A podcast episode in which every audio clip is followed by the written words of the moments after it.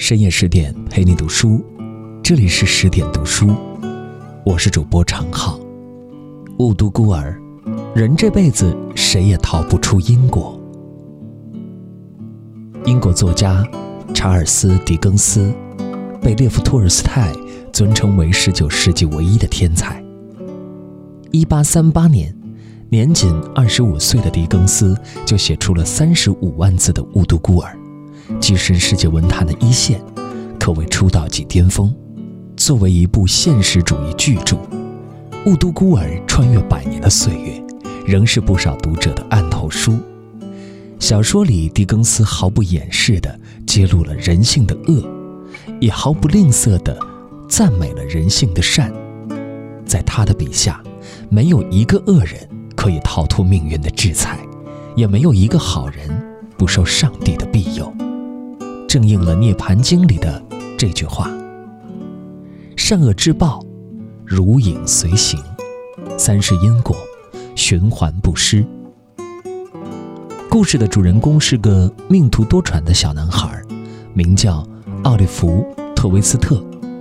他出生在济贫院，一落地，母亲便死了，独留他背负着私生子的原罪，闯入这个冷漠的世界。济贫院的日子苦不堪言，奥利弗从小吃不饱穿不暖，还要忍受大人们的摧残和虐待。济贫院的牧师助理邦布尔先生总是想尽办法克扣孤儿们的伙食费，他丝毫不在乎一个月内饿死了几个孩子，反而觉得孩子们越瘦小，死了就可以订小一点的棺材。有一次，有个孩子饿极了。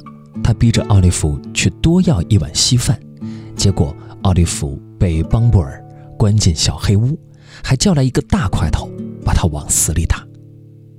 更让人心疼的是，奥利弗都认错了，邦布尔还是勒令济贫院把他撵出去。这年，奥利弗才九岁，就被送给了殡仪园当学徒。仅仅不到一年的时间，奥利弗就被折磨得不像人样。为了活下去，奥利弗鼓起勇气逃跑了。他带着几片发霉的面包，走了几天几夜，才到了伦敦。然而，他刚到伦敦，就被小混混道金斯连哄带骗拐进了一个贼窝。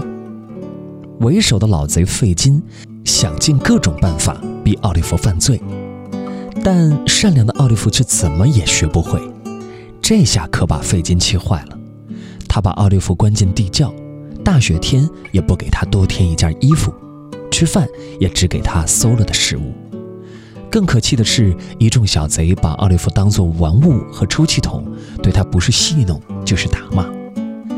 奥利弗在一群恶人的摧残中慢慢的熬，而这群恶人也在罪恶的路上愈发肆无忌惮。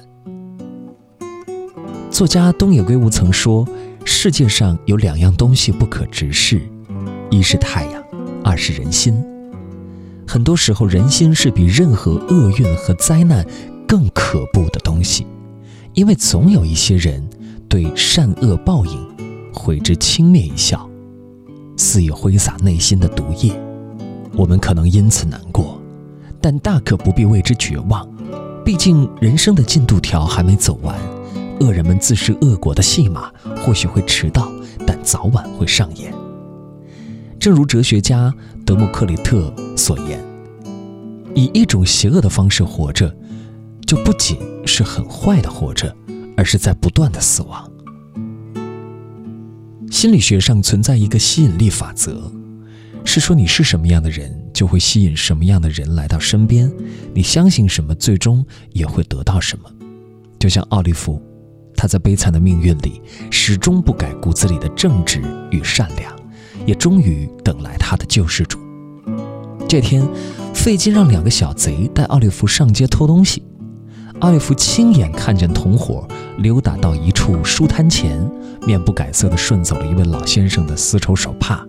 他被吓得撒腿就跑，却意外地被大家当成小偷打了一顿，还被送进了警察局。关键时刻，书摊老板及时赶到，帮奥利弗澄清了事实。被偷的老先生看着奄奄一息的奥利弗，心疼极了。他决定带奥利弗回家好好照顾。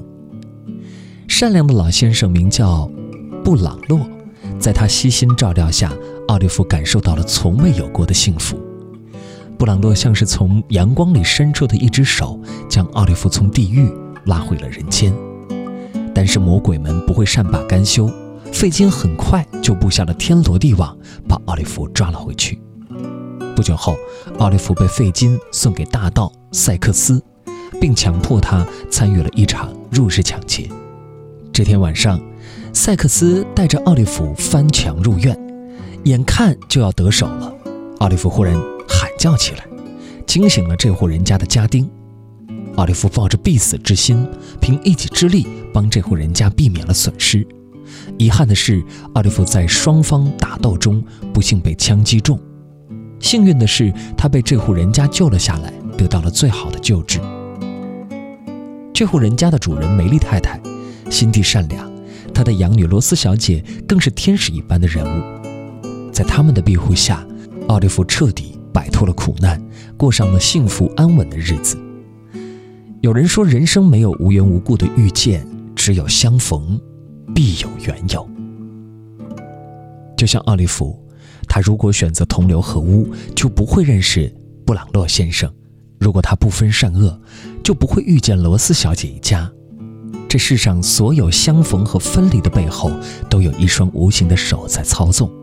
这双手会将与你同频的人推到你面前，同样也会将你的异类拉出你的世界。只要我们守住为人的底线，早晚会遇见更好的人。奥利弗总算摆脱了与生俱来的厄运，生活在了灿烂的阳光下。但故事并没有结束，狄更斯即将为我们呈现更为大快人心的结局。不管是以奥利弗为首的天使一派，还是以费金为首的险恶之人，都站上了道德的审判台，静待狄更斯的宣判。先说奥利弗，他在罗斯与布朗洛的帮助下，探明了自己的身世之谜。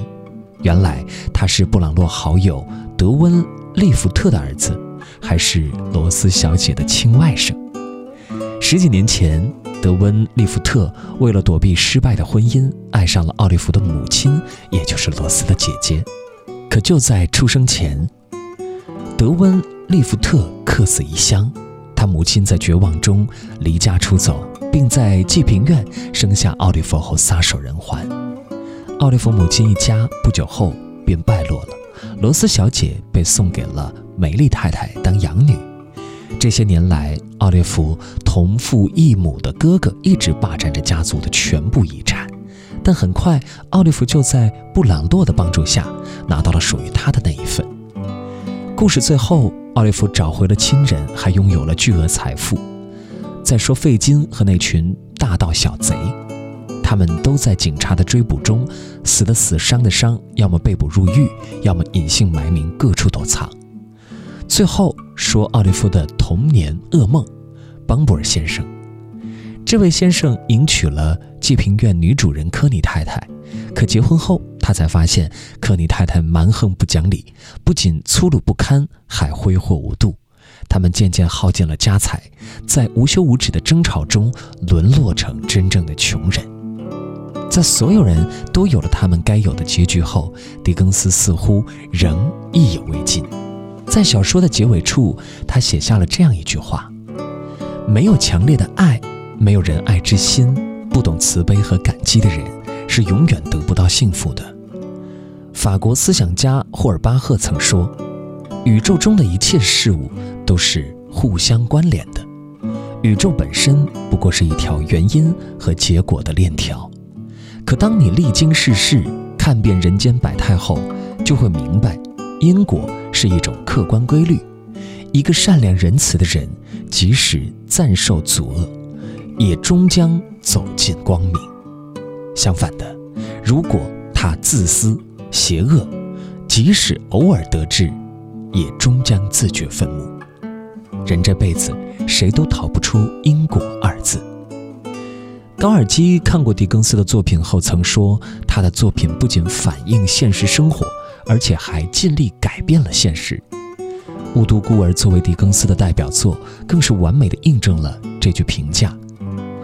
现实生活中从来不缺穷凶极恶的人，让我们深感痛心；但也总有品德高尚的人，于危难中拯救我们。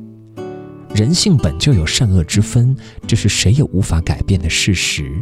但好在还有上苍的审视，用因果定律来平衡这个世界。当你对善恶有报产生怀疑，不妨读读《雾都孤儿》，你总能从中汲取到力量，坚定的去做个好人。与朋友们共勉。今天的文章就分享到这里，更多美文请继续关注十点读书，也欢迎把我们推荐给你的朋友和家人，一起在阅读里成为更好的自己。